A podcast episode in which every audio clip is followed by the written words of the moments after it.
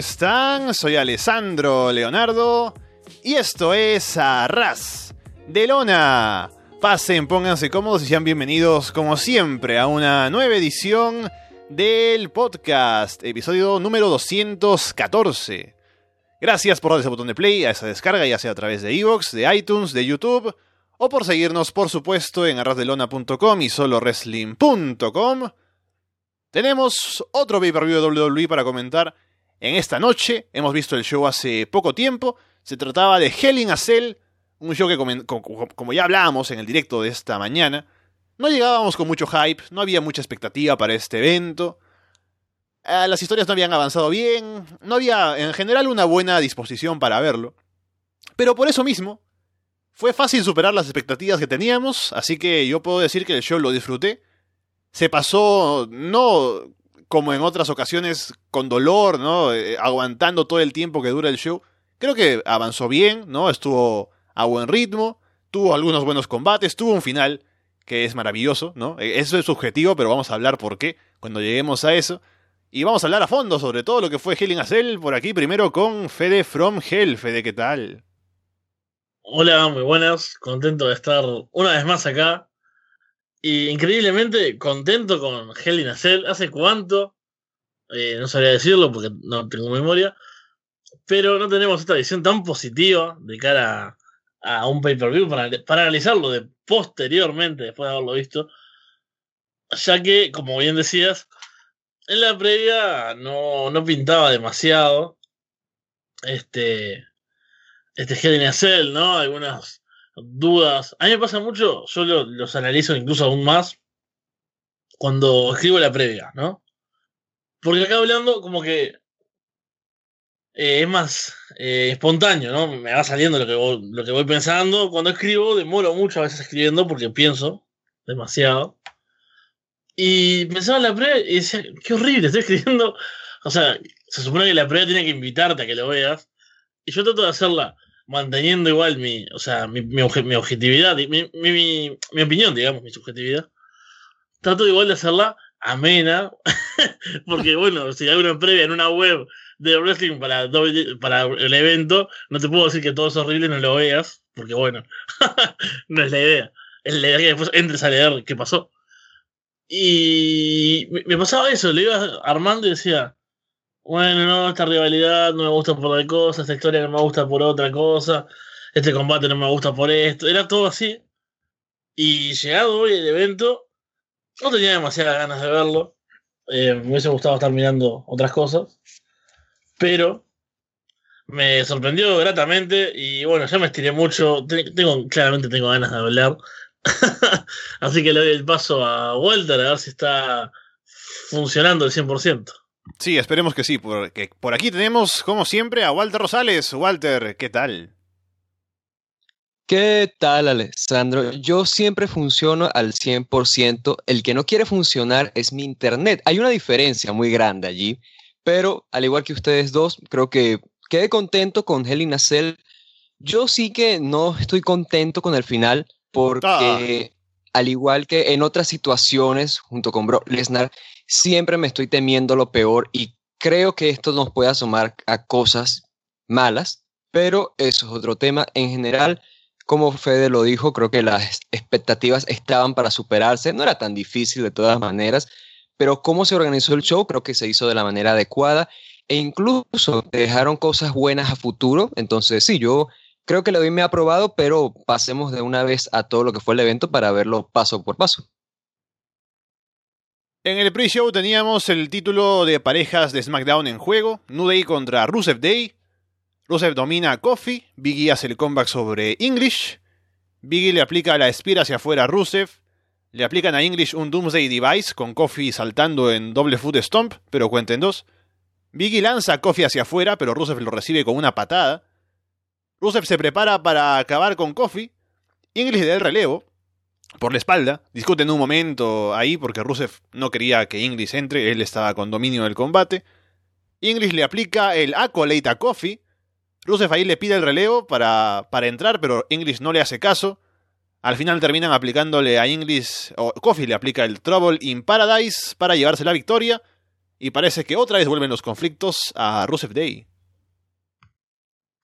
Sí, fue un buen combate, creo que los cuatro lo lucieron bien. Y sobre todo, creo que lo importante es que lo hicieron parejo, ¿no? Que por lo general uno tiende a sentir a Aiden English como, bueno, el inferior, tal vez el, el secundario en, en Rusev Day. Y más aún, tal, tal, vez, verlos a los dos como una pareja a la altura de New Day. Pero creo que lo estuvieron. Rusev tuvo un gran trabajo. Eh, no se mató en su, en su espira hacia afuera. Eso siempre es bueno. Y bueno, creo que los momentos finales estuvieron buenos. Eh, tal vez no iba a ganar Eden English haciendo el accolade, pero fue un, un buen spot, me parece. O sea, fue divertido de ver. Tal vez hubo un momento un poco confuso, ¿no? Mientras él lo está haciendo. Y Rusev le grita para entrar. Y después entra Rusev, cae del ring. Eh, como que está a tiempo de volver después para evitar la cuenta y no, no lo logra porque la agarra Biggie. Eh, no salió tal vez eh, al 100% de fluidez, que me hubiese gustado verlo, pero es muy mínimo. Eh, en definitiva, fue un buen opener, también mejor de lo que esperaba, o sea, esperaba un buen combate, pero siempre el kickoff te mata la, la, emoción, la pausa. Esta vez, si no me equivoco, no hubo pausa, ¿no? Hubo eso que separan la, la pantalla, hacen como una pantalla más chiquita. Sí, sí. Y del otro lado ponen la promo. Que creo que es peor. eh, mi, mi, reacción ahí, yo hago lo mismo con todos los reportajes, es que eso es una pausa.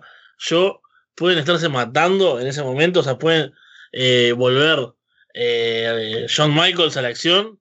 Si está en ese momento, yo no lo voy a escribir. No que lo que está pasando ahí es territorio de la pausa y por ende no me corresponde. Pero eso, creo que fue bastante mejor de lo que pensaba. Y lo malo sí es ese post-match, ¿no? Con eso de otra vez, tal vez el enojo entre Rusev y. De Rusev con Eden English. Cuando ya habían trabajado bastante con eso, ya había pasado eso.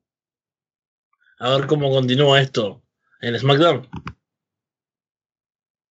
Creo que fue una buena lucha. Aiden English me sorprendió bastante también. Creo que BE lo hizo muy bien. Tuvo muy buenas combinaciones con Rusev. Eso creo que hay que rescatarlo bastante. Y en general creo que fue una lucha inferior a los 10 minutos y supieron aprovechar cada minuto que tuvieron de acción porque realmente creo que fue una buena defensa y es más, aportó bastante a esta historia de cómo Rusev Day estaba ya reconciliándose, yendo a por los campeonatos, ya teniendo este éxito en conjunto.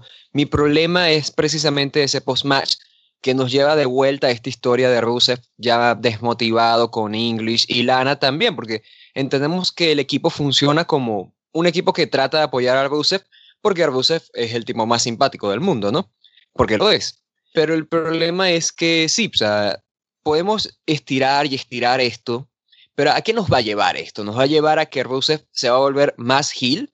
O sea, e, ese es mi problema. Mi problema es, ok, nos están estirando y estirando esto, pero ¿para qué? O sea, ¿hasta dónde vamos a llegar con esto? O sea, ellos se van a volver campeones dentro de unos meses o es que se van a separar definitivamente. O sea, algo tiene que pasar. Y eso es un problema que tiene WWE en general con varias historias. Aquí, sin ir muy lejos, la primera que se me ocurre que sufrió bastante de eso, pero Dios, bastante de eso, fue lo de Sacha Vance con Bailey. Una historia que se estiró y se estiró y se estiró y se estiró tanto al punto de que ya ni siquiera sabíamos hacia dónde demonios querían llegar. Entonces aquí creo que sucede precisamente lo mismo y afortunadamente ellos son unos tipos que son carismáticos, tienen el apoyo de la gente, pero no sé, siento que igual les va a afectar el seguir estirando esta historia que no sabemos a dónde nos lleva. Mientras que por parte de New Day creo que fue una buena exhibición por parte de Kofi Kingston y de BE, creo que fue una buena primera defensa en este nuevo reinado.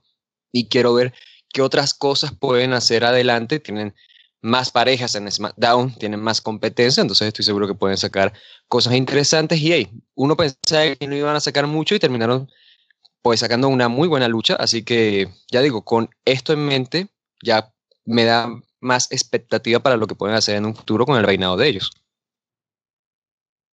En la cartelera principal empezábamos con el primero de dos combates Hell in a Cell match en este pay-per-view Hell in a Cell. Jeff Hardy contra Randy Orton, que era Hell in a Cell porque sí. Rápidamente bajan del ring al lanzarse contra la jaula y demás. Hay una escalera abierta de cabeza en ringside. Randy lanza a Jeff ahí encima.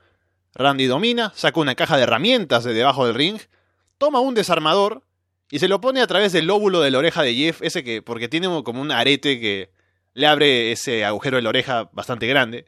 Y hemos visto ya segmentos con Randy metiendo el dedo ahí. Aquí agarra el desarmador, lo pone a través de ese hueco ahí en la oreja y le da vueltas, o sea, es un momento bastante horrible. Jeff lo detiene con un golpe bajo. Randy sangra de la espalda, luego de que Jeff le pega con su correa y con una silla.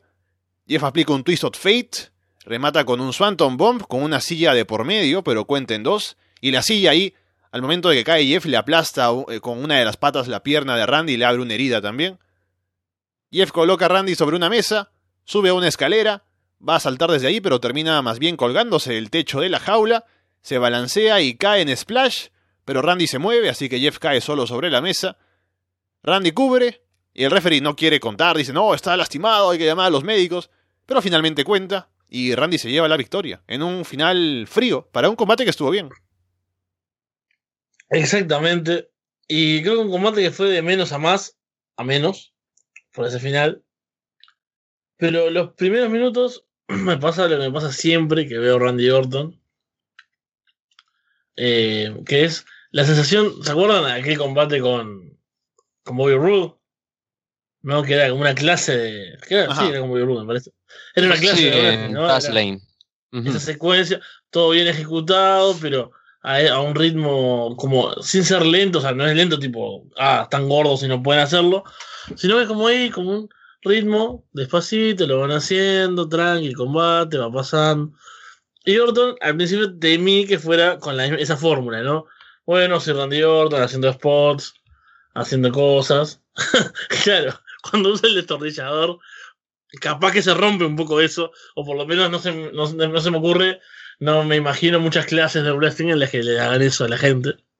Entonces ahí dejó de verse como una exhibición de, de Orton. Y obviamente se fue un punto de quiebra en el combate. Pero lograron que fuese brutal. Creo que cómo aplicó los movimientos Jeff Hardy también se vio, o sea, desde el, se, vio desde el principio, ¿no? Que sonó la campana y salió el ataque. Eh, no sé, el Swanton Bomb con la silla, los, los intentos hasta que logró conectar el Twist of Fate. Eh, creo que todo se vio bastante brutal, o sea, creo que se usó bien la, la estipulación, si bien al principio nos parecía em, que no, no tenía sentido en este combate, en esta rivalidad, que era una historia secundaria. Eh, también podemos quejarnos de, de cómo le quitó el foco a Shinsuke Nakamura, ¿no? que tal vez lo recordarán por películas como Ser el campeón de Estados Unidos. Pero fuera de eso, o sea, fijándonos en el combate, creo que fue un gran combate. Eh, tuvo violencia, tuvo buenos spots. Y finalmente Jeff hizo lo que quería hacer. Y estábamos esperando algún momento eh, peligroso, alguna locura.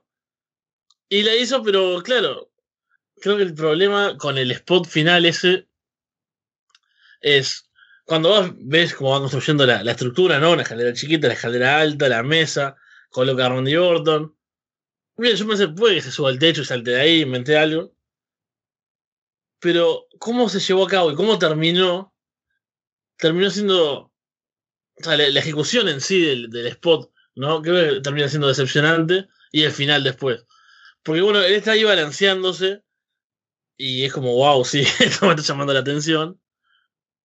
Pero creo que Orton sale bastante a tiempo, o sea, bastante antes, o, o no se ve como que realmente le va a caer a Randy Orton. Es como, ah, está, balanceándose y se tiró de cabeza contra una mesa y se partió la cara. O sea, termina siendo eso, no termina siendo, no sé, esos saltos en los que sí, la víctima logra escaparse, pero sentís hasta el último instante que lo ves volar que, que le va a pegar, que vas a estar el golpe.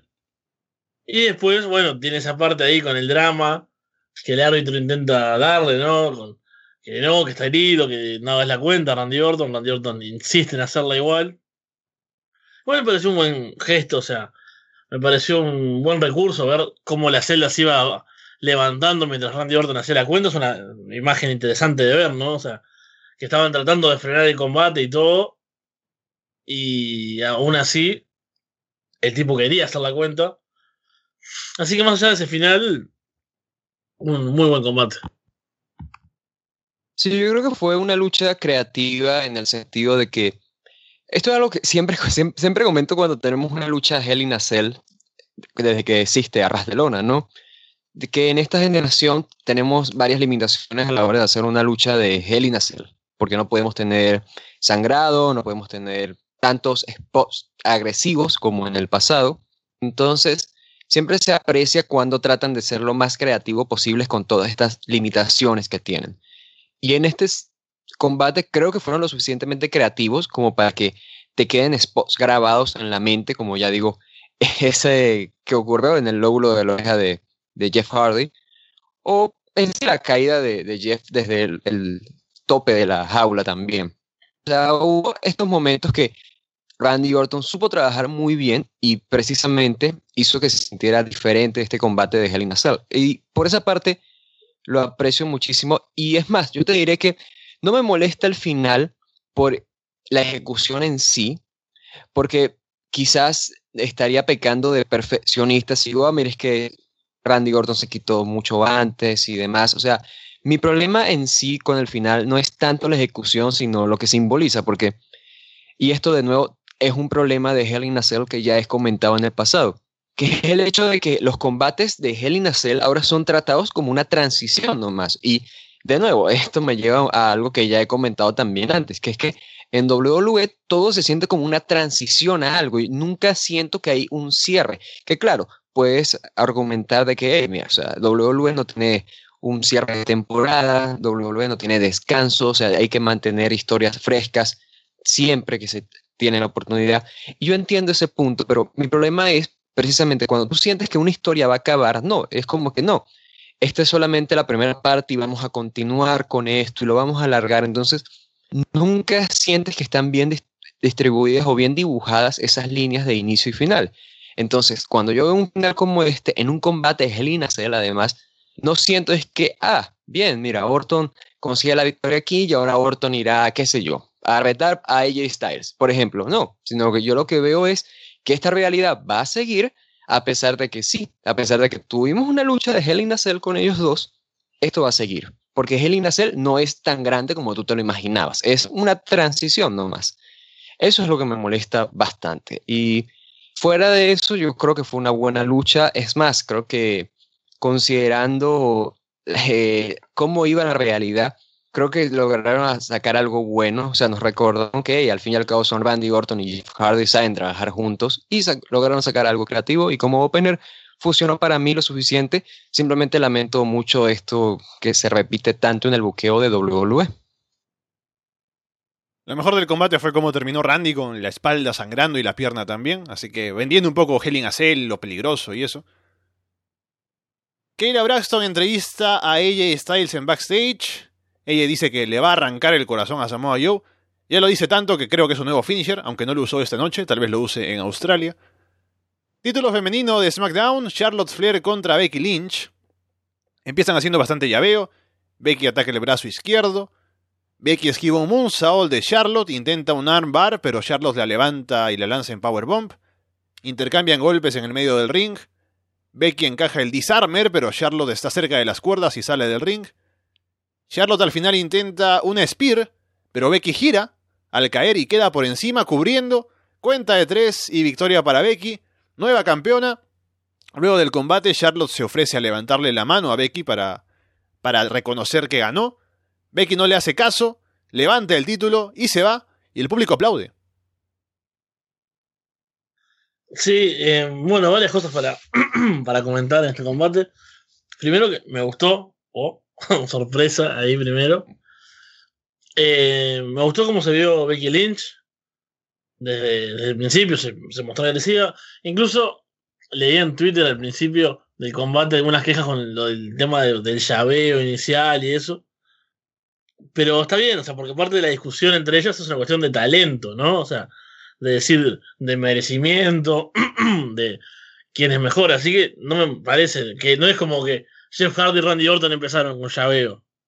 Que ahí sí estaban en la Hell in y se querían matar. Esto realmente eran dos luchadoras. Como Shane McMahon contra Undertaker, ¿te acuerdas? Que Shane estaba en esa etapa de que él juraba que sabía pelear y todo. Qué horrible. Sí, eso sí, eso, era, eso, era, eso sí era horrible. Pero acá me pareció que estuvo bien. Incluso a medida que fue avanzando el combate, las llaves eran centradas a obviamente lastimar la parte que la parte del cuerpo del rival que recibe la llave final, o sea, las piernas por parte de Becky Lynch y el brazo por parte de Charlotte. Lo dije al revés, pero a qué parte lastimaba la otra. ya me atreveré, pero entendieron a lo que digo. pero estoy buscando mis notas.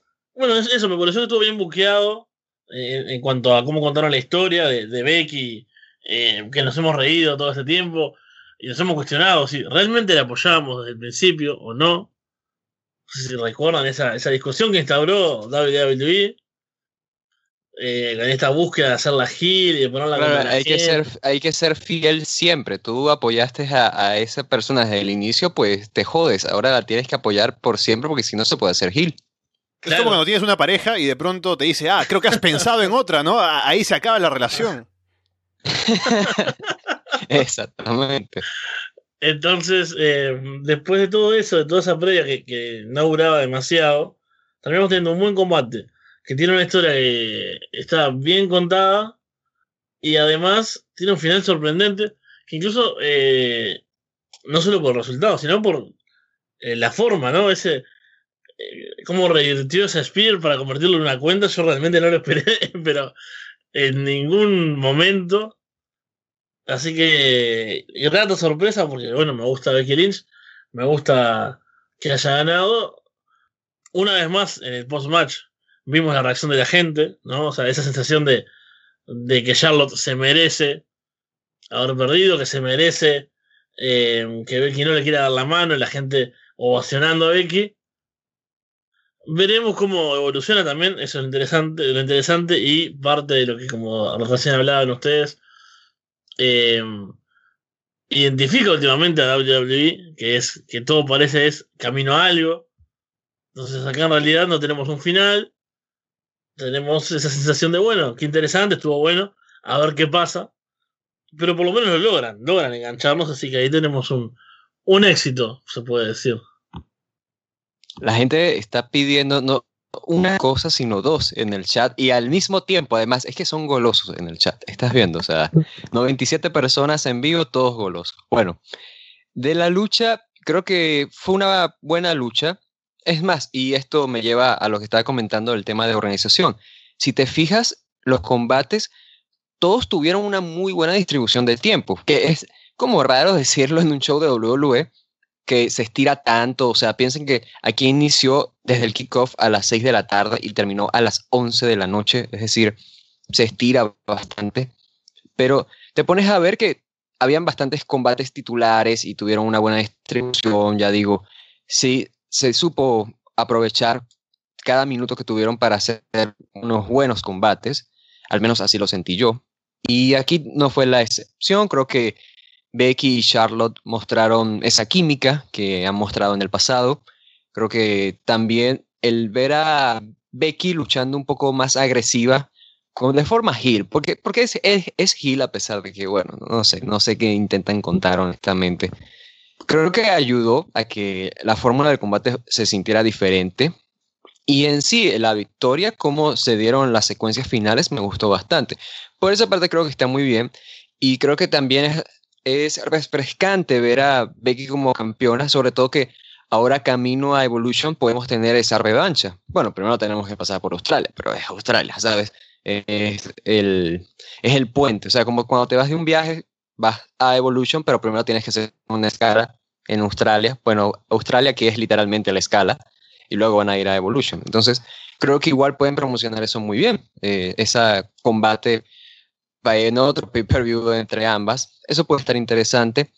Ahora, creo que ya de la historia se hablaba bastante, pero es que es hasta ridículo ya, porque nos habían mostrado hace unas horas, ¿no, de que en la arena se estaban recogiendo carteles de, en apoyo a Becky Lynch. Es, como, es que te juro que es tan ridículo. Mira, esto, y esto, y mira, no, o sea, no, porque en caso de que alguien me llegue a escuchar, no, no, lo quiero, no lo quiero decir como un comentario en shoot ni nada por el estilo, pero hay un problema que esto yo también se lo estaba comentando a los muchachos de NGB Lucha Libre. Saludos a todos ellos porque hubo un show hace una semana en Caracas y me estaban tratando de explicar, no, mira, yo voy a hacer esto, y vamos a hacer esto, esta historia, ¿no? Y, o sea, mi problema es que me están explicando historias, pero las explicaciones de esas historias son cosas que el público en vivo no conoce. ¿Sí me entiendes? Entonces, pasa lo mismo con estas historias que se inventa Road Dub y qué sé yo, Vince Russo también, porque Vince Russo es el, meme ejemplificado de, de, estos casos, de que no es que no, no es que no entienden la historia. Bueno, o sea, es que tú estás intentando nadar contra la corriente. O sea, no me puedes venir y decir de una forma tan rebuscada que no, es que mira, es que no deberían estar apoyando a Becky, deberían estar apoyando a Charlotte. O el peor de los casos, si tú me digas, no, ok, Becky hizo el tour, pero no importa, la gente está bien que la apoye. Entonces, bueno, entonces, ¿por qué, ¿por qué la harías hacer el tour en primer lugar? O sea, ¿por qué no la manejas de, de una forma así, digamos, más gris, la, realidad, ¿no? De que, mira, no es solamente que Charlotte está bien y que está mal, porque en todo momento te están mostrando a Charlotte como ella de, ah, mira, pero yo no hice nada malo, yo nada más gané el título, o sea, yo no estoy haciendo nada, eh, yo solamente hice lo que tenía que hacer, ¿me entiendes? te están mostrando a Charlotte como, como quizás la víctima de la situación y no lo es, o sea, no lo es, porque, no, no es, es, ridículo, o sea, me me parece ridículo por lo mismo, de que me imagino a un Road Dot, a un Vince Russo, a quien sea, intentando explicar esto y la gente diciéndole, no, pero o sea, es que si tú te sentases acá y vieras la historia desde nuestro punto de vista, te darías cuenta de que fuera de esta burbuja en la que tú estás trabajando, no, aquí no se aprecia esto de la misma manera que tú lo dices. Y ya digo, es una cosa muy estúpida y la gente va a seguir aplaudiendo a Becky y una que se puede ver bastante afectada por esto de Charlotte, ya lo hemos hablado, pero digo, es que es tan gracioso ver intentando a Road explicando esto que, no sé, casi que hasta aprecio la historia por eso, nada más por verlo intentar explicar su trabajo es graciosísimo. Hay una promo de, de Marine 6 que yo quiero ver, primero porque sale Shawn Michaels y, y me, me intriga ese salto de las películas cristianas a las películas de acción que hace Shawn Michaels. Y segundo, porque está Becky Lynch. Y según entiendo por el tráiler, es como que está en el bando de los malos. Así que me imagino que también, igual que como en el wrestling, será la más popular de la película. Y eso es interesante. Luego tenemos a la, sí, dime, dime. Te diré que en las en las 5, Bo Dallas me sorprendió mucho. Eh, o sea, yo, o sea, me sorprende que no mucha gente esté hablando de esto. Es, es el mejor actor de toda la película. O sea, a mí me encantó oh. el, el trabajo de él como villano, en serio. No Day en una promo en backstage, Kofi se disfraza de entrevistador como de los ochentas, anuncian que estarán defendiendo el título en Australia en el verdadero show importante ante The Bar. Luego por el título de parejas de Raw, Dolph Ziggler y Drew McIntyre contra Seth Rollins y Dean Ambrose. Drew entra y pide a Ambrose, Ziggler ayuda a distraer para que Drew ataque por la espalda, dominan a Ambrose, Rollins hace el comeback, Drew interviene para distraer, para detenerlo. Dominan a Rollins luego. Rollins en un momento llega a la esquina a darle el taja a Ambrose, pero Ziggler distrae al referee, así que no lo da como válido. Ambrose por fin hace el comeback. Ziggler intenta un jumping DDT, pero Rollins lo detiene ahí en pleno salto y lo levanta en Falcon Arrow. Gente viene y va en el ring. Ziggler termina aplicándole el zigzag a Rollins, pero cuenta en dos. Rollins luego le aplica una super kick y frog splash a Drew, pero Drew sobrevive. Rollins al final le aplica un superplex a Ziggler, se levanta como suele hacer para levantarlo otra vez en Falcon Arrow, pero mientras lo hace, llega Drew a aplicarle una Claymore Kick, Ziggler cubre y se lleva la victoria en un muy buen combate y con un gran final. Sí, totalmente. Muy buen combate. Otra vez al igual que el de SmackDown, el de parejas. Gran trabajo de los cuatro involucrados. Creo que todos llegan a verse bien. Eh, bueno, mucha emoción también, creo que es un combate que está cargado, pero no sobrecargado. O sea, tiene buenas, buenas secuencias, buenos falsos finales, buenos spots. Pero no, no se me hizo largo, no se me hizo pesado. creo que estuve todo el tiempo disfrutándolo. o sea, me, hizo meterme en el combate, que eso es bueno, no estar pensando, bueno, a ver, tendría que acabar ahora, o este spot es el último. Creo que me metió bastante, eso siempre es algo a destacar. Em, eso creo que la verdad superó las expectativas porque si bien esperaba algo bueno, porque como digo, son cuatro buenos luchadores, no esperaba tanto, no esperaba que todos tuvieran un momento y que, por ejemplo, Drew McIntyre que me parece de lo mejor de los cuatro, o Seth Rollins también destacaran mucho más, pero lo bueno es que no estuvieron superiores no por, porque por haber estado mal, sino porque sus compañeros también estuvieron bien. Entonces creo que los cuatro, como decía al principio, tuvieron no solo momentos en cuanto a spots y eso, sino que a la presencia, a que eh, no era solo uno el que iba a ser el, el comeback, ¿no? En un momento estás esperando que lo haga Ambrose, en un momento estás esperando que lo haga Rollins, no es que, ah, ahora siempre va a ser Rollins el que entra y y como su moveset y su forma de luchar es más vistosa y explosiva, va a ser él el que hace siempre el comeback.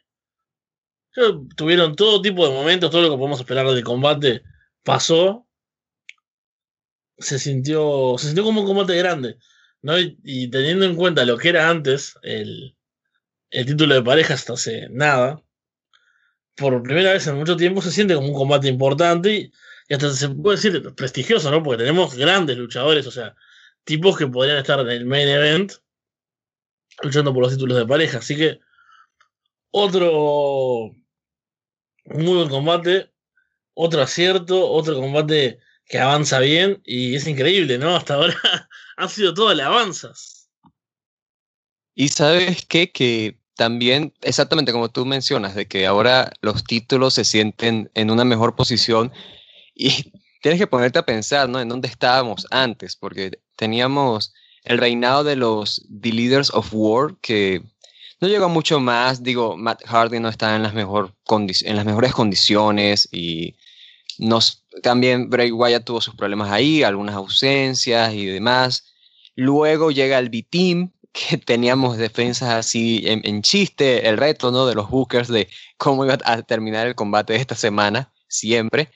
Y ahora pasar de eso a tener a Rollins y Ambrose en contra de Ziggler y McIntyre, pues es un gran paso, o sea, es un tremendo paso. Y sí, estoy de acuerdo en que los, creo que los cuatro se lucieron.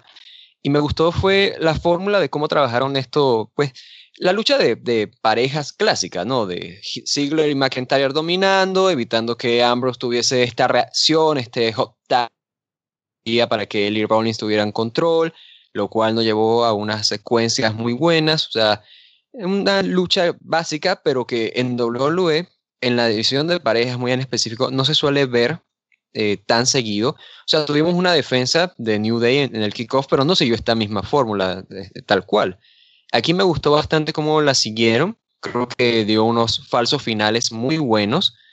Eh, de nuevo, o sea, eh, Ziggler y Rollins tuvieron sus buenas combinaciones. Hubiese querido ver más entre McIntyre y Ambrose. Ellos creo que lucharon ya en un Raw, pero me gusta ver ellos dos frente a frente. O sea, creo que pueden sacar cosas muy buenas entre ambos. El problema es que, bueno, ya eh, con la actual posición que tienen incluso Rollins y Ambrose, pues no me gusta. O sea, no, no me está gustando en general, como, porque como, fíjate cómo han buqueado desde que Roman Reigns ganó el título en SummerSlam, esta idea de que Seth Rollins puede ser campeón intercontinental, sí, ok, y Dean Ambrose, pues vino de esta lesión durante mucho tiempo, la gente lo recibió muy bien, ok, muy bien, pero no se te olvide, ellos son amigos de Roman y tú tienes que apoyar a Roman porque Roman es el que está over y te callas, ¿me entiendes? O sea, los tienen como relegados en ese sentido, no me, no me gusta. Y eso, bueno, nos lleva a otros problemas, pero ya digo, esta lucha en sí creo que hicieron un muy buen trabajo, un muy buen final.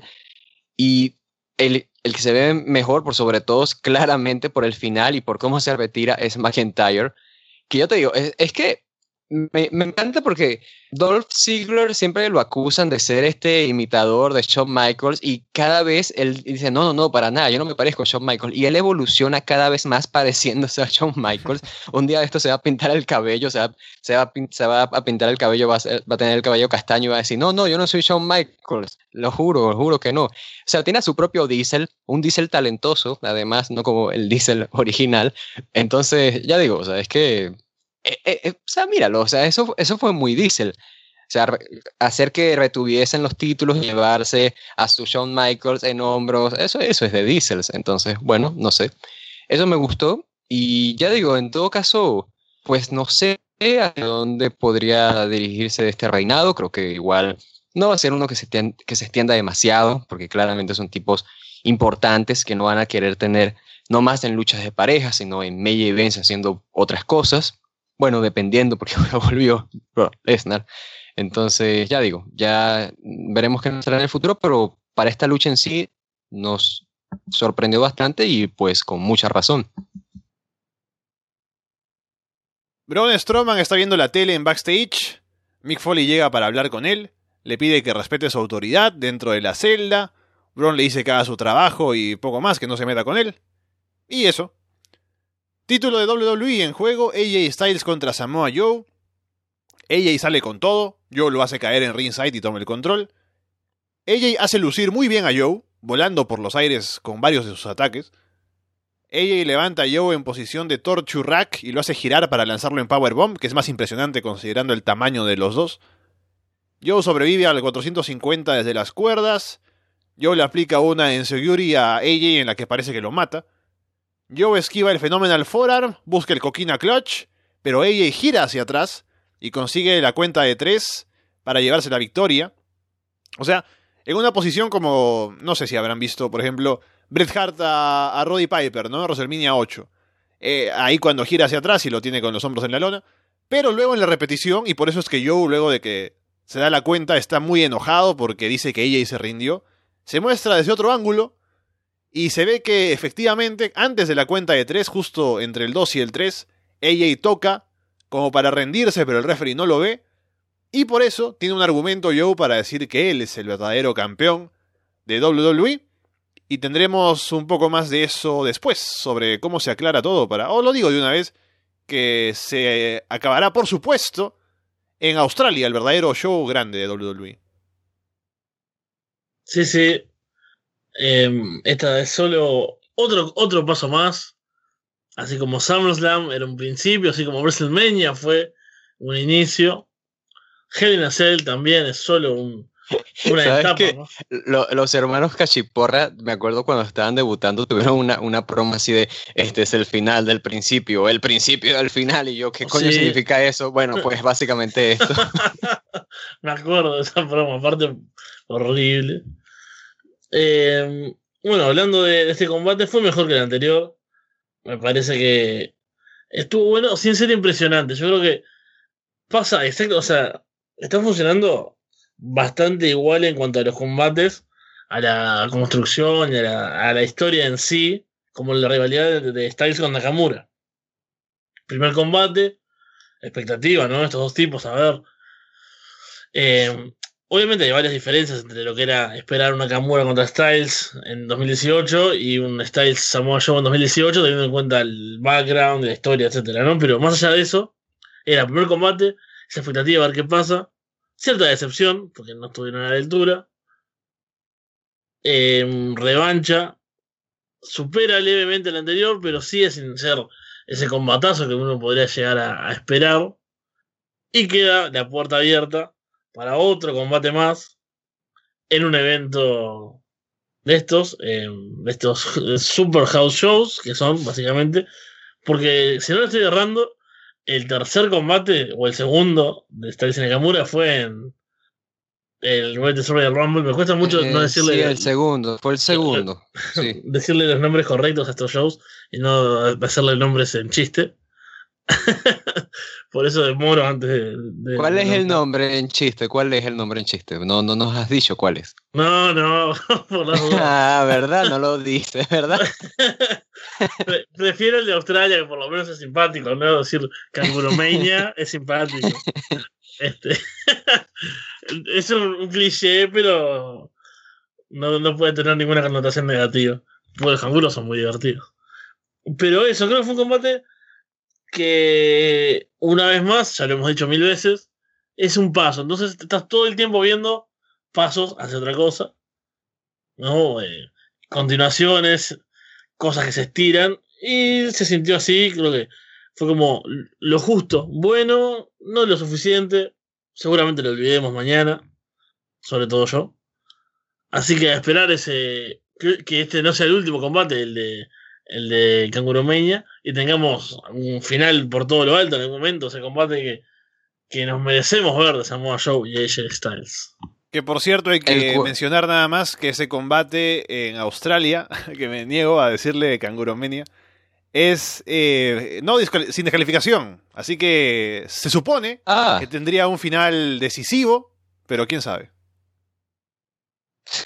bueno, pero tuvimos Nakamura contra Styles, que fue último hombre en pie, y los dos tuvieron el, conteo de 10. No sé, no sé qué, qué, cosa podría pasar. Lo cierto es que sí creo que coincido en estos puntos de que te deja ese final abierto. Alguien comentó en el chat, ahí está, Gonzalo nos comentó en el chat que fue algo parecido a Daniel Bryan versus CM Punk de Over the Limit 2012 no recuerdo que haya tenido un final así, honestamente, donde... No, eh, no, tú hiciste la referencia de Piper contra Hart, o sea, tú eres peor. Entonces, sí, no, no recuerdo un final así en WWE donde se haga este conteo, pero a la vez esté rindiendo. O sea, con Harry Piper, yo recuerdo es que hubo el conteo nada más. Yo me acuerdo de uno. La rendición. Yo me acuerdo uno que era. Em, en TNA, ¿verdad? No, eh, Eddie eh, Edwards. ¿No? Ah, eh, no, no recuerdo. Lo que yo recordaba era antes de. en 2006. Antes del Batista contra. Eh, tendría que ser WrestleMania 21. Cuando Edge y Chris Benoit tienen un combate como en un Raw y algo así. Y que era una triple threat con Triple H, con el título en juego. Y Chris Benoit tiene a Edge en el crossface. Edge gira hacia atrás, pero mientras cubre, se rinde. Ok, no, no me acuerdo de eso. Yo, o sea, yo reciente me acuerdo Eddie Edwards contra EC3, que él cubre a EC3 y a la vez EC3 lo hace rendirse a él. Entonces, o sea, el, problema de, de aquel final, porque lo quería hacer la comparación, es que teníamos muchos finales de estos en donde Eddie Edwards quedaba como que, ah, mira, sí, soy el campeón, pero siempre termino teniendo estos finales extraños, en donde gano, pero gano, pero no es porque yo sea necesariamente muy bueno, sino porque las estrellas se alinearon para que yo ganara. Aquí no, aquí el, caso se entiende completamente. Ella Styles es alguien que lleva un reinado ya largo, que ha tenido bastantes defensas, se ha visto superior en adversidades que han estado pues a punto de costarle el título y demás. Y aquí en este caso se enfrenta a Samoa Joe, que los vende muy bien como esta máxima amenaza que ha tenido en todo su reinado, a pesar de lo ridículo que ha escalado su realidad con esto de, de ya saben, lo que ha pasado con esto de sus cuentos y sus historias de ir a dormir, todo eso, ¿no? las, las amenazas con los su cuentos familia como... Yo. Ah, por favor. O sea, como evolucionando de forma más y más ridícula. Entonces, sí, ya digo, eh, a, pesar de eso, Samoa Joe en sí se ha mostrado como esta mayor amenaza y tiene total, total sentido el final.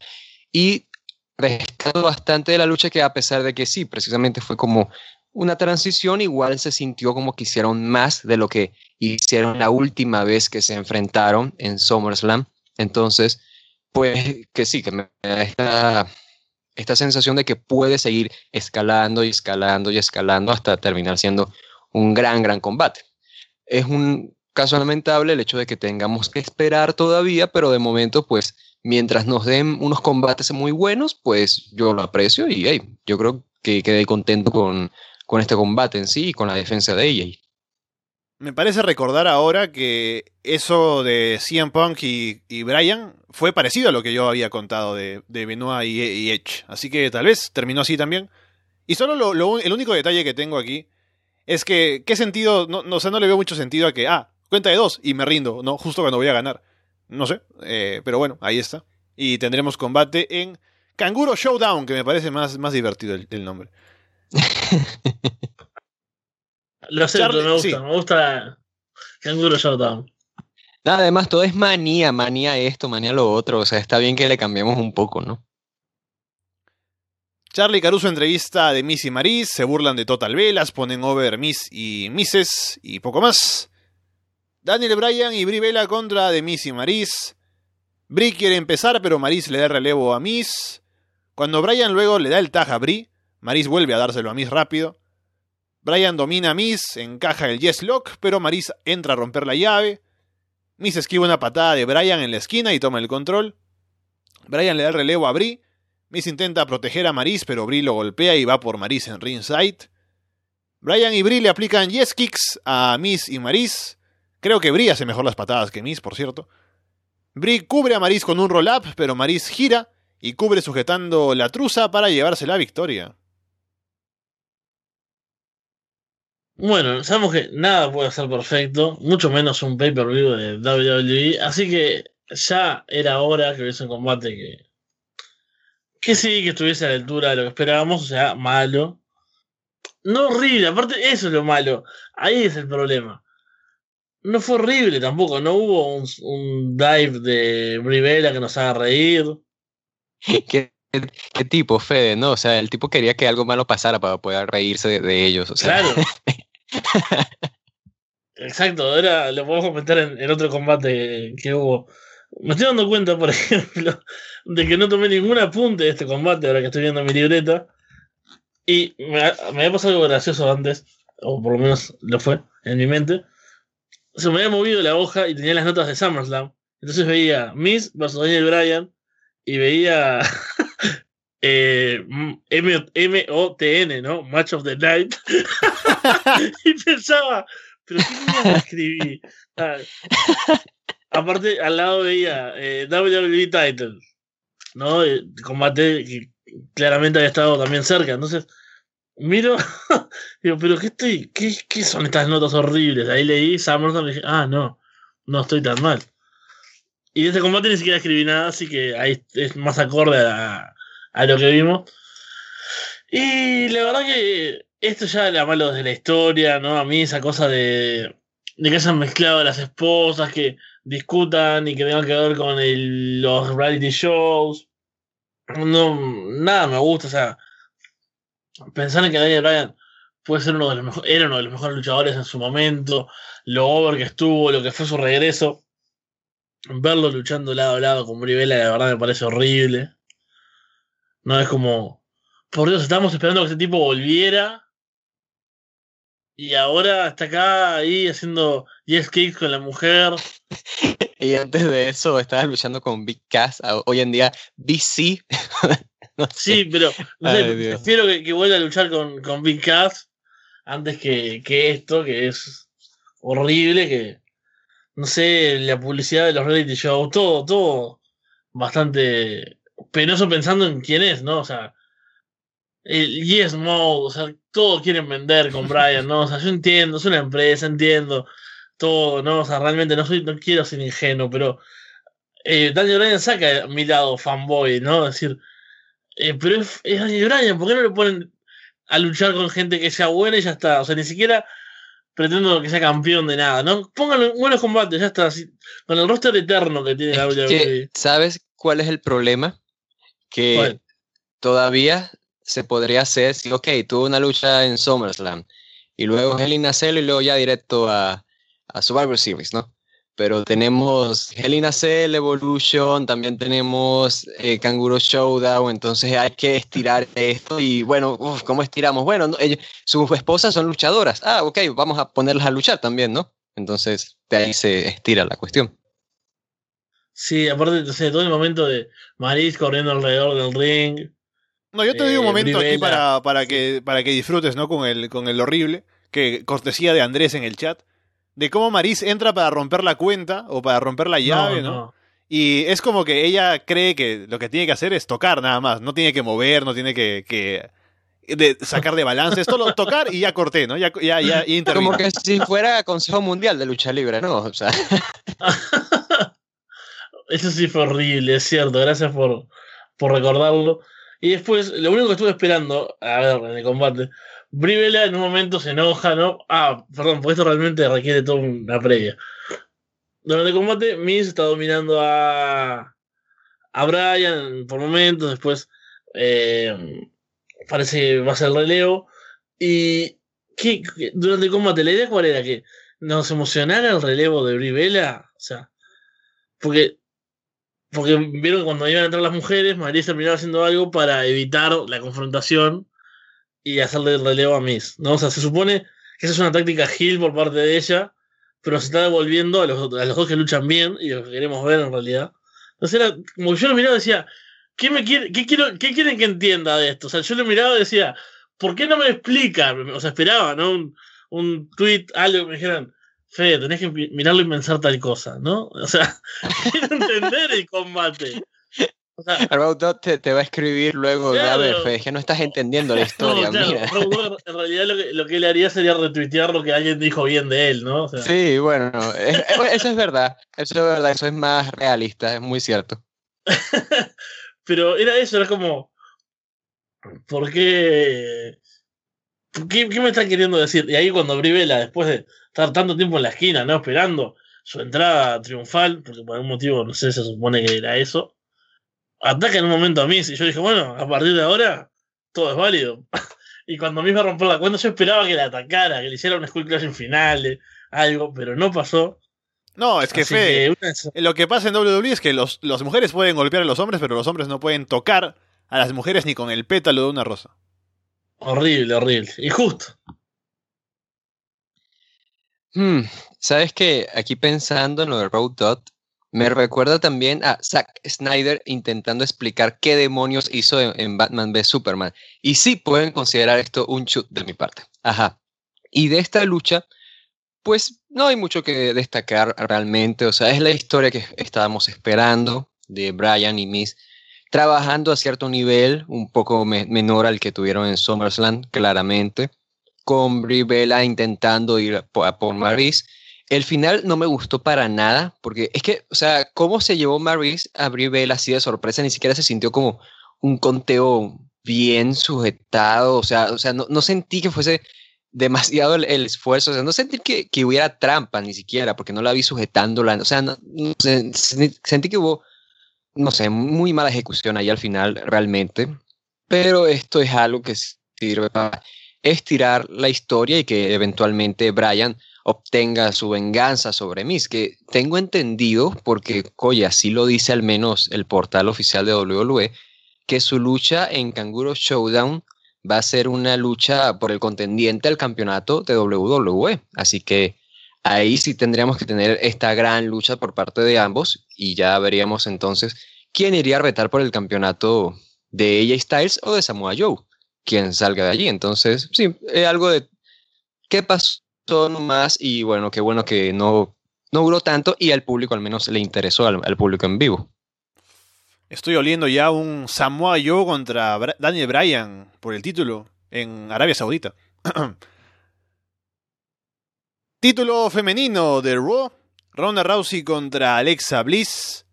Ronda tiene un mejor atuendo hoy, de negro con detalles dorados, y lo más importante, no tiene que estar acomodándose la parte de, de la entrepierna porque parece que es un mejor short. Ronda de arriba sin problemas a Alexa varias veces, la lanza de un lado a otro del ring. Alexa lastima a Ronda en las cuerdas y toma el control, ataca el abdomen. Alicia Fox y Mickey James también atacan desde afuera mientras Alexa distrae al referee. Natalia interviene. Alexa se burla de Ronda. Ronda la levanta con un Gut Wrench Power Bump. Al final, Ronda aplica su Samoan Drop y encaja el Armbar para someter y llevarse la victoria. En un buen combate que estuvo más equilibrado, con Alexa dominando por un tiempo, Ronda haciendo muy bien el selling, y me parece que estuvo bien. Sí, increíblemente fue un, buen combate y creo que lo, más destacable es eh, Ronda Rousey, ¿no? Que si será buena, que hizo ver creíble en este combate a Alexa Bliss, ¿no les pareció que vendió muy bien? O sea, capaz que. Pues yo no, creo ser el fan número uno de Ronda. pero. O sea, creo, creo que, vendió muy bien. O sea, era parecía que realmente tenía daño en las costillas y que Alexa Bliss Sí, y es hacía- que, es que eso era también lo que, lo que justificó el dominio de, de Alexa, ¿no? Que Exacto. habían lastimado sus costillas antes en el Raw. Y me están preguntando, ¿has criticado la película del mejor Batman? No, porque no critiqué la de Tim Burton. Oh, Ni, ta- What? tampoco, ni tampoco critiqué la de Kevin Conroy. Así que, Pero bueno, volviendo al combate, no esperaba nada, o sea, esperaba algo horrible. Algo horrible, esperaba algo al nivel de la ropa de Alicia Fox. Que, oh por Dios, ¿qué era eso? O sea, arras de moda. Ajá, cuéntame.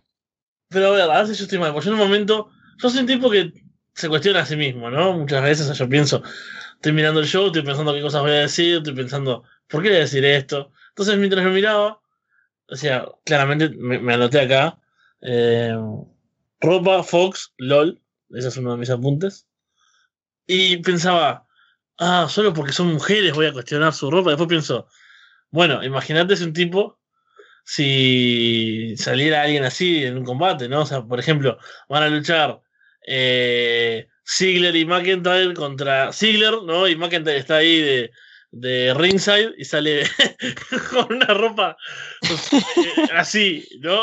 Sale vestido de gladiador, algo así. Claro. No, sí hemos No, hablado sí. de, de Moose al lado de Austin Aries la semana pasada también, Eh, ¿no? Con la ropa que traía, claro. Su ¿Sabe, a mí se lo hemos criticado antes por, por el- los trajes bastante, porque ahora quiere salir como Naruto, entonces sí, definitivamente, o sea, a los hombres lo hemos criticado bastante por Moose salía por el como, per- como personaje de Miami Vice. también, exacto, sí. Sí. Es como, era, era- salió, se apareció una versión gigante de, de Floyd Mayweather también. ¿eh? Porque es que, de- de- te lo juro, míralo, es la versión gigante de Floyd Mayweather, o sea, es que es igualito. Pero eso, ¿no? O sea, realmente. Y ya es que ese, ese stable, ¿no? De, de, Al- de Alexa Bliss es tan aberrante, es tan horrible. Yo pienso, y lo miraba y decía, ¿qué sentido tiene? Después pensaba, claro, como todos los stables de mujeres que han habido en WWE últimamente. Porque miraba en un momento a Alexa Bliss luchando, ¿no? Miro al costado y veo a Alicia Fox con ese atuendo indescifrable. Y a Becky James que termina el show y sale a bailar, ¿no? Imagino, o sea, a tomar algo, conocer a algún muchacho, alguna cosa, porque. No, ropa de salir, ropa de. Es extraño también. O sea, después en Natalia, ¿no? Y el atuendo ese. Pero por lo menos es acorde a un show de lucha o algo, o sea, es ropa de superhéroe o de villano o algo, pero mí que es como que, bueno, voy a salir acá a tomar unos tragos por Texas, de paso, paso a acá a acompañar a, a mi amiga.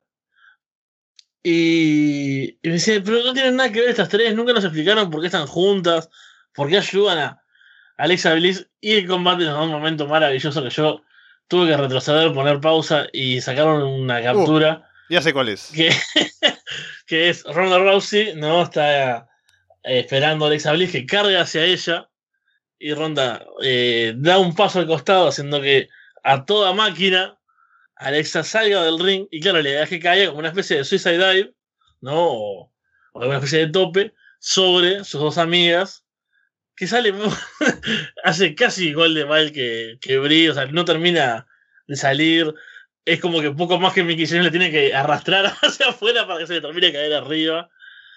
Que es como. Es genial, ¿no? O sea, vos ves ese movimiento tan malo y es como.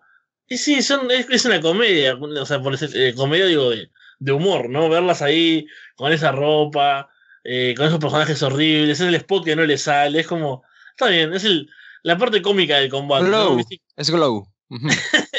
Es Glow. no vi la segunda temporada aún. Ah, bueno. Pero más allá de eso, más allá de, de todo esto que nos distrajo un poco, el combate me gustó, me gustó cómo se vio Ronda, creo que cada vez está, está mejor, tiene muy poco tiempo aparte luchando, así que eso es aún más destacable, imaginemos lo que puede llegar a, a hacer si, si continúa creciendo este ritmo. Y bueno, increíble, el combate del título femenino de Raw estuvo bien y tuvo un buen final y todo. Sí, creo que fue una buena lucha y sobre todo considerando de, de dónde vino. O sea, porque venía de ser la historia de, ok, ahora Alexa Bliss tiene que encontrar cómo hacerle frente a Ronda Rousey porque ya establecimos que Ronda Rousey era demasiado para ella en, el ring, en SummerSlam. Así que luego de esa victoria contundente, teníamos que encontrar cómo justificar el hecho de que ella tuviese más dominio sobre ella.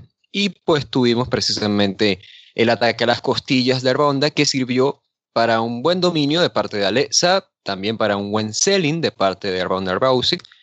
Y en sí, creo que cómo lo trabajaron, lo hicieron bien. Lo, lo único que le pondría en todo caso es que quizás se estiró demasiado. Esta lucha sí que yo lo hubiese quitado unos minutos. Creo que tampoco ameritaba tanto, pero era la primera defensa de Ronda Rousey, ¿no? Había también que mostrarlo como, como este, no digamos gran combate, pero este combate importante para su carrera en WWE. Así que, sí, por esa parte creo que, que están bien hecho. Entonces, sí creo que fue una buena defensa. Eh, miedo me da a quién se podría enfrentar Ronda Rousey en Evolution, porque ya todo parece indicar que será Nikki Vela, que bueno, o sea, pobre Fede va a sufrir eso. Y que, mira, justamente nos dicen en el chat, si el poder de la amistad no es suficientemente justificante como para pues explicar el por qué Alicia Fox y Mickey James eh, están con Alexa Bliss. O sea, yo creo que la, la, mayor, la mayor explicación que dieron... Dime, dime. Me hizo sentir mal ahora ese comentario y mi posterior risa, porque yo pienso, yo no tengo nada que ver con muchos de mis amigos, igual somos amigos, ¿no? Claro. Yo me imagino que si yo tuviese un Tienes combate, un amigo que se disfraza de militar también, ¿no?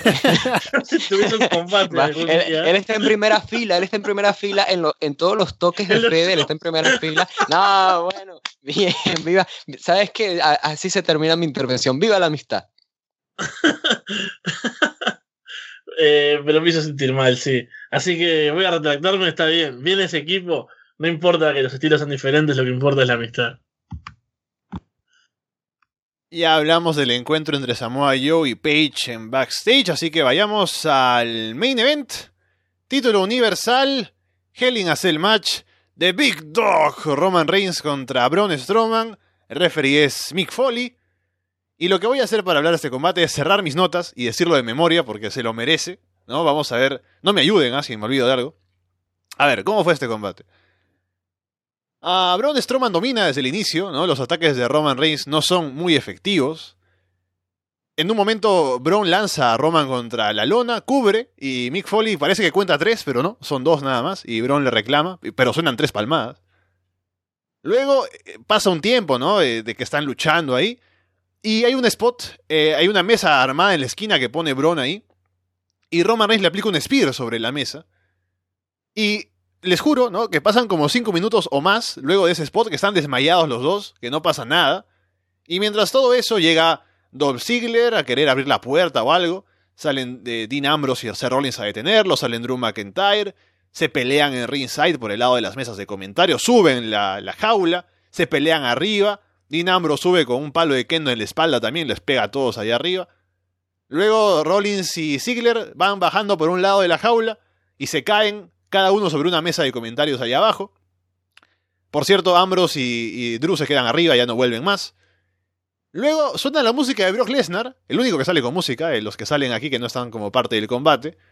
Sale ahí Lesnar junto con Paul Heyman, Heyman le habla a un referee ahí eh, eh, al lado de la, de la puerta de la jaula. Se censura todo porque le dice todo tipo de malas palabras, me imagino. Lesnar rompe la puerta, ¿no? La cadena que está ahí con una patada. Se mete al ring. Paul Heyman eh, anula a Mick Foley con un spray de pimienta en los ojos. Lesnar eh, toma un pedazo de mesa que había ahí en el ring y les pega a Roman Reigns y Braun Strowman. Y luego de que les ha pegado, no les aplica F5 a los dos, hay cánticos de Suplex City, cánticos de otra vez, por favor, y gracias Lesnar y todo. Viene otro referee, y este combate Hell in a Cell, ¿no? El combate más peligroso de, de WWE, la celda infernal, el playground del demonio, termina en no contest. Y así termina el show. Y parece que luego, según Twitter, hubo cánticos de bullshit en la arena. Una maravilla. Esto fue, pero. Mira que lo, lo pedíamos en Twitter, ¿no? Decíamos, por favor. Road Dot con un vaso de whisky pensando, ah, esto salió perfecto. A pesar de que él no busque a Rob, pero, pero bueno, estará pensando que salió perfecto. qué maravilla. Yo creo que hay tanto para comentar, ¿no? El lado bueno, el lado malo, tomarlo en serio, hacer chistes, o sea. Y, no me decido, mientras Alessandro iba hablando, yo pensaba, está, tengo un comentario para esto, tengo un comentario para esto. Y ahora, claro, se me, se me juntan todas las ideas en la mente. Es como, ah, no sé qué decir de tanta cosa. No tomé apuntes tampoco. Por lo general, los main events no suelo tomar porque los vi recién y no pasó tanto rato y debería acordarme.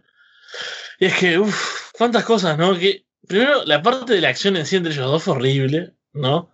Eh, Hay un momento que no he mencionado, que, que, ahora me acuerdo, que es, está Braun Strowman a un lado del, de la, afuera del ring, y Roman baja por el otro lado, y toma distancia para correr, básicamente es una vuelta olímpica, ¿no? Alrededor del ring para atacar a Braun, y, Braun lo recibe con las escaleras metálicas en la cara, ¿no? Es un gran momento también. Sí, sí, sí. Es que esto sí fue como todo lo que no lo que tuvo el primer Hell in Cell de la noche. No lo tuvo este, cero intensidad, cero drama. Incluso el uso de objetos fue como. Sí, ah, están usando un objeto. Eh, como que no pasa nada, o sea, no era brutal, no era. Estos tipos se odian. No es el destornillador en la oreja. claro, o sea, después de eso, ¿qué puede, qué, qué puede pasar? Nada, o sea. No, no, realmente se sintió muy, muy falta en ese aspecto. Después, por ejemplo, estoy pensando la parte de los Superman Punch, ¿no? Contra Strowman y Strowman no cae. Me lo vendieron tan poco eso, o sea. Roman Reigns, o sea, era como que, bueno, estoy acá, tengo que hacer otro a ver si cae. Oh, mirá, no, no cae. ¿Qué, qué cosa? Qué, increíble. ¿por, qué no? O sea, ¿entendés? o sea, si él estuviese hablando, sería así como hablar en el momento, porque. Nada, o sea, no, no transmiten nada, fue realmente horrible. Era como, y, y Braun Strowman ahí tratando de tambalearse, que se tocaba la boca a ver si había sangrado, y era como, oh, no, no me caigo, qué, horrible. Por Dios, pero yo no, realmente me, indignaba lo, poco que me transmitían estos dos, que, a ver, los he visto en muchas otras luchas, me han transmitido mucho más. Esto era como, sí, estamos esperando al spot de descansar, al de la mesa y, morir, para que pase algo. Que vaya descanso, ¿no? O sea, yo he visto a Braun Strowman levantarse después de que lo entierran en, en el escenario. He visto sobrevivir, estar en un camión de basura y ser triturado y luego de un spear contra una mesa, pues muere al instante y no se volvió a levantar, porque, porque no, se no se levantó para, para hacerle frente a Lesnar, o sea, Lesnar le estaba pegando, pero él todavía estaba tirado. Es más, si Lesnar no venía, creo que tampoco se levantaban, acababa el show y, seguían ahí tirados. Bueno, después tuvimos el, maravilloso momento de las intervenciones, y ahí, ¿sabes lo que me hizo acordar? No sé si acá me, vuelvo a mi lado más nerd, los juegos de rol, de, de mesa, ¿no? Como por ejemplo eh, calabozos y dragones, vampiros, mm. no sé si son conocedores de ese mundo, ¿no? Con dados, eh, ¿no? Mesa, hojas, lápices, imaginación. Entonces cuando eso pasaba mucho, eh, cuando vos jugabas rol, ¿no? Yo jugaba mucho. Y el que narraba la historia, uno es el encargado, ¿no? De llevar la historia. Cuando tenía que, había muchos protagonistas a la vez. Es difícil, si vos te imaginabas el escenario, es difícil porque claro, como está eh, llevando la acción por un lado, muchos como que quedaban quietos de fondo. Entonces si vos imaginabas lo que el tipo estaba narrando, se veía horrible a veces porque claro, decían, no tiene sentido que haya dos que estén haciendo todo y los demás estén esperando, ¿no? A actuar. Eh... y esto es, que, me estoy imaginando a Road Dot en ese papel y Dios, qué risa, Dios. o sea, o sea mi, parodia de, mi, parodia de Road Dog, ¿no? Intentando narrar todo esto. Pobre Road Dog. Seguro que es buen tipo, pero es que, o sea. Ay, Dios. Es que realmente yo lo veía y me lo imaginaba así. Esto lo escribió alguien eh, que, que, juega Dungeons and Dragons, viste, que da dragones. Y le pasó eso. Bueno, ahí entran entran los malos, ¿qué hacen ustedes? Bueno, los salimos a atacar, ta, y siguen luchando por la jaula, y van a un costado, eh, tira un dado a ver si te caes, oh, se caen los dos, eh, suben a la jaula, ay, y, el jugador que es Roman Reigns, ¿y yo qué hago? No, no, ustedes están tirados allá en el ring. y, seguía, y seguía emocionado con lo que estaba pasando afuera, y después todo lo otro estaba en pausa.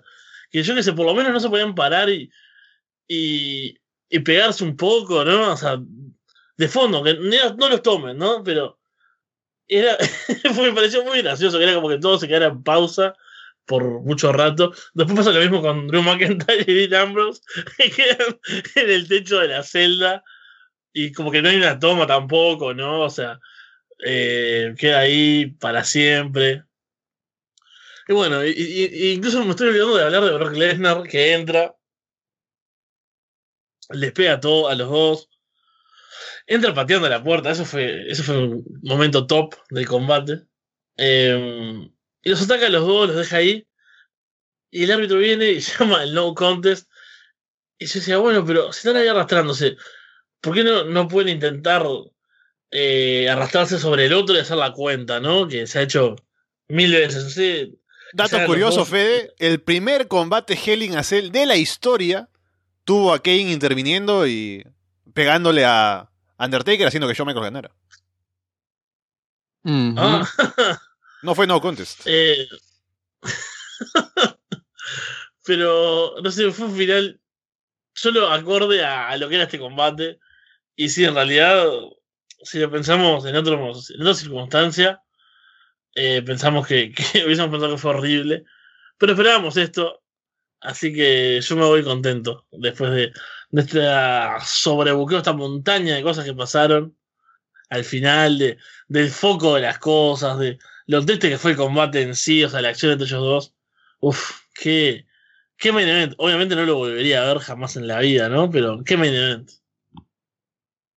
Sí, a, mí me estaba gustando el inicio del encuentro, porque sí estaba viendo esa agresividad, pero fue contrario a la primera lucha de Hell Cell que tuvimos esta noche, que fue de menos a más, aquí fue de más a menos. Y uff, ese menos se terminó por consumir con esa pausa larga por todo ese sobrebuqueo que tuvimos entre Ambrose y Rollins contra Ziggler y McIntyre. Y para colmo de todo eso, tenemos la intervención de Lesnar, que dicho primero la, la escena en el ring, ya digo, o sea, estaba empezando muy, de forma muy agresiva, como tenía que ser, un ritmo muy rápido, pero luego, eh, o sea, piensa que estás vendiendo la idea de que, mira, o sea, Braun Strowman en una Hell in a Cell, o sea, aquí, aquí puede pasar de todo. O sea, hemos visto a Braun Strowman destruyendo cuadriláteros, tumbando jaulas, o sea, lo hemos visto hacer de todo. Imagínatelo en una Hell in a Cell hizo menos, hizo menos de lo que te podrías haber imaginado. Y con además, que también se podría justificar el hecho de que pasaran cosas. Ahora, con todo eso dicho, lo que pasó con Lesnar. A ver, uff. A, mí la, principal razón por la que detesto esto de que Lesnar vuelva es porque sin Lesnar en la ecuación, al menos tengo por sentado que, ok, puede pasar cualquier cosa aquí, pero no vamos a tener otra vez este proyecto de Lesnar yendo por el campeonato. O sea, ya pasó en SummerSlam, ya, nos deshicimos de eso, se acabó de una vez y por todas, ya, finito. Pero vuelve Lesnar y ahora puedes pensar, sí, bueno, es que están vendiéndote a Braun contra Roman Reigns, sí, mira, Roman Reigns va a ir acá, estos también pueden ser retadores, pero no, no, no, no, no, no, pero Lesnar, o sea, siempre vas a tener que tomar en cuenta a Brock Lesnar y ya lo he dicho antes, estoy harto de tener que tomar en cuenta a Brock Lesnar porque ya lo tomé en cuenta demasiado tiempo. Y francamente no valió la pena tanta espera. O sea, todos estos años estuvimos ahí en la espera de, ah, sí, cuando Roman Reigns por fin derrote a Brock Lesnar, ¿cómo será? ¿Cómo será? Y, o sea, tanto estiraron esto que yo simplemente quiero que ya acabe. Y ahora tener nada más la posibilidad de que esto puede volverse a retomar o puede tener una revancha, lo que sea, o sea, ya estoy harto, honestamente. Y todavía que tú dices, ah, bueno, pero es que, mira, Lesnar puede volver, tener algo con Braun Strowman. O sea, ok, eso lo creería si no fuera porque volvieron a Braun Strowman, el tipo de los más populares en un heel básico de, ah, odio a Roman Reigns, porque Roman Reigns está over y yo no, ¿sabes? o sea, que ya digo, es lo que estaba diciendo mucho antes, que es que están teniendo esto de que, este buqueo, de que todo está funcionando alrededor de Roman hoy más que nunca, porque si te pones a ver, ya digo, Dean Ambrose volvió después de una lesión de muchos meses fuera y además vuelve siendo bastante pues aplaudido, o sea, la gente está emocionada por su regreso y se está limitando a ser el amigo de Roman Reigns. Seth Rollins, campeón intercontinental, el babyface más aplaudido de toda la empresa, me atrevería a decir, de los más overs, o sea, claramente debería de ser el campeón. No, él es el amigo de Roman Reigns. Porque incluso a pesar de que tú sabes que The Shield es una cosa y de que sabes que hay un pasado, cuando tú ves a Rollins y ambos colocándose sus trajes de, de Shield, tú no los ves volviendo a ser The Shield, los ves vistiéndose como Roman, su amigo. Sí, sí me entiendes, o sea, visualmente yo lo que estoy viendo es ellos queriendo verse como su amigo, el campeón universal. El campeón universal, el cual ya digo, ya digo, teníamos a este monstruo, el cual ganó un campeonato de parejas con un niño en WrestleMania, por el, por el amor de Dios, siendo ahora el, el gigante malvado que ahora se une con Drew McIntyre y Dolph Ziggler para ir en contra de él, porque, ah, que, yo qué sé, o sea, también piensa que esta lucha tuvo un canjeo de Money in the Bank, o sea, ya digo, todo está funcionando demasiado alrededor de esta figura y, traes de vuelta a Lesnar y cuando traes a Lesnar es como que, uff, o sea, ¿qué, ¿qué, más podría pasar aquí? ¿Sabes? O sea, no me gusta y al, al, público no le gusta porque si el público en la arena estaba coreando bullshit luego de lo que pasó este final, una lucha de Hell in a Cell, ¿te acuerdas lo que mencioné al inicio del show de que no me gustó que el Randy Orton contra Jeff Hardy fuera nomás una transición de, ah, ok, mira, sí, es Hell pero esta es nada más la primera lucha de, de una serie que van a tener. Pues imagínate esto, ¿no? O sea, imagínate eso. Entonces, sí, no, no me emocionan las posibilidades. O sea, aprecio el hecho de que fue algo sorpresivo, pero para un final de este estilo, con todas estas características, con tanta información que recopilar en un, en un poco espacio de tiempo. Sinceramente no me gustó y creo que esto es simplemente una muestra de que van a seguir y, en todo caso podría sobrevivir si WWE al menos mantiene esta tónica de que no vamos a tener shows interesantes, no vamos a tener historias interesantes, pero al menos vamos a tener shows en donde los combates van a ser buenos. ¿Sabes? Porque, eh, porque veo otras empresas que también son así. Entonces, al menos puedo sobrevivir con esto, pero no quiero que fuercen tanto mi paciencia tampoco. Yo quedé contento, ¿no? Al ver este eh, main event, con lo que estaba esperando ver, que era precisamente un nada tiene sentido. Yo no pienso en el pasado ni en el futuro, yo me esfuerzo en pensar solo en el presente, y me encantó el caos, ¿no? El sinsentido, el, el absurdo. Así que me sentí contento, ¿no? Es como cuando te dan un regalo que no es, eh, no es lo que no es lo mejor que podías haber tenido, pero era lo que esperabas tener. Creo que ese, ese es el momento en el que me encuentro ahora mismo con WWE. Y simplemente a ver cómo sigue todo camino a, a Kanguro Showdown, que es claramente el show importante en estas épocas. Así que veremos qué sigue. Y con eso no tengo mucho más que decir será momento de despedirnos. Y bueno, el agradecimiento como siempre a quienes se quedan aquí a escucharnos en directo luego de los pay-per-views. Y a ver cómo nos organizamos para las semanas que vienen, los shows que vienen. Se acerca Kanguro Showdown, por supuesto, Evolution y varias otras cosas. Así que veremos en qué estamos la próxima semana, Fede. Sí, eh, tenemos mucho para, para comentar seguramente como, como siempre, Leo, me río con los comentarios. Roman versus All, Roman Olin, recordando, ¿no? Olin quedó, es una referencia. Eh, ahí ves lo, que marcó, ¿no? E-, ese evento que, repasamos hace, poco. Pero bueno, una noche llena de nada tiene sentido, un evento lleno de nada tiene sentido y horrible, así como como estábamos esperando para poder comentar. Yo incluso ahora escuchaba a Walter y pienso, claro, todo lo que no hablé, y que habló él, por suerte, sobre, bueno, todo lo que implicaba este evento, este combate, todo, eh, Money in the Bank de Braun Strowman, todo eso, la presencia de Brock Lesnar, eh, el Roman Reigns centrismo que hay, ¿no?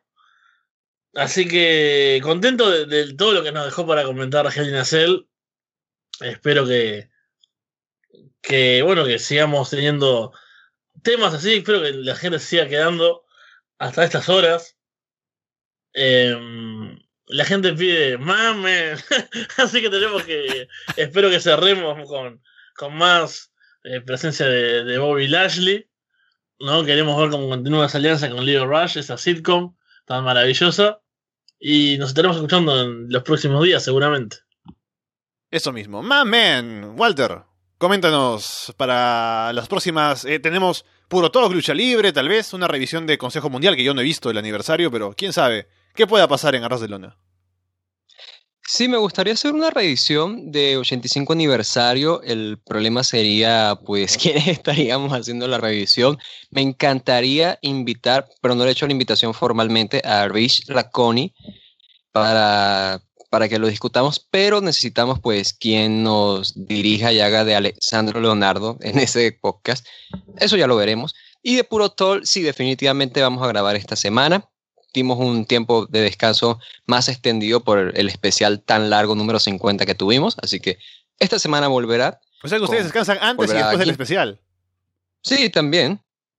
No, pero antes habíamos hecho las tres semanas así seguidas y luego llegó el especial y fue como que, bueno, ya tres horas vamos a darles tiempo de descanso. No, les dejamos una semana para que escuchen el, programa, por lo menos. Dos semanas. Por cierto, perdón que interrumpa la despedida de Walter. No terminé de escucharlo. ¿Ves? O sea, ¿ves, ¿ves por qué hay que dar tiempo para que Así que los defiendo, los defiendo porque lo bajé, lo voy escuchando en el celular, en el teléfono, y aún no he terminado. Así que amerita esperar para, para otro porque hay mucho material. Es el, puro más largo ever, así que hay que escucharlo con, con tiempo y atención. The Greatest Puro Talk.